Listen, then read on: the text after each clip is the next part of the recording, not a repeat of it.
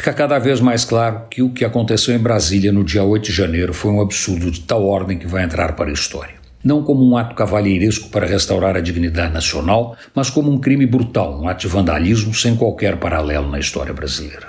E mais espantoso é o que eu ouvi de um bolsonarista raiz diante da destruição do Congresso Nacional, do Palácio do Planalto e do Supremo Tribunal Federal. Segundo ele, o responsável pela destruição foi o povo indignado por não ter respostas aos seus anseios. Que anseios? A resposta do povo é o resultado das eleições. Lula ganhou porque o povo deu sua resposta a um governo com pouca compostura e nenhum comprometimento com o Estado democrático de direito.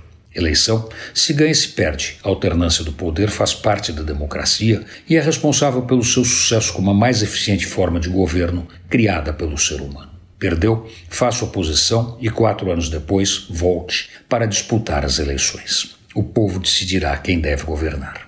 Não tem sentido, inconformados com os resultados das urnas, tentarem derrubar o governo eleito de acordo com as regras, através de um golpe patético e sem chance de vencer, baseado numa elucubração que nem o roteirista de um filme de segunda classe conseguiria ter a criatividade para fazer virar uma fábula.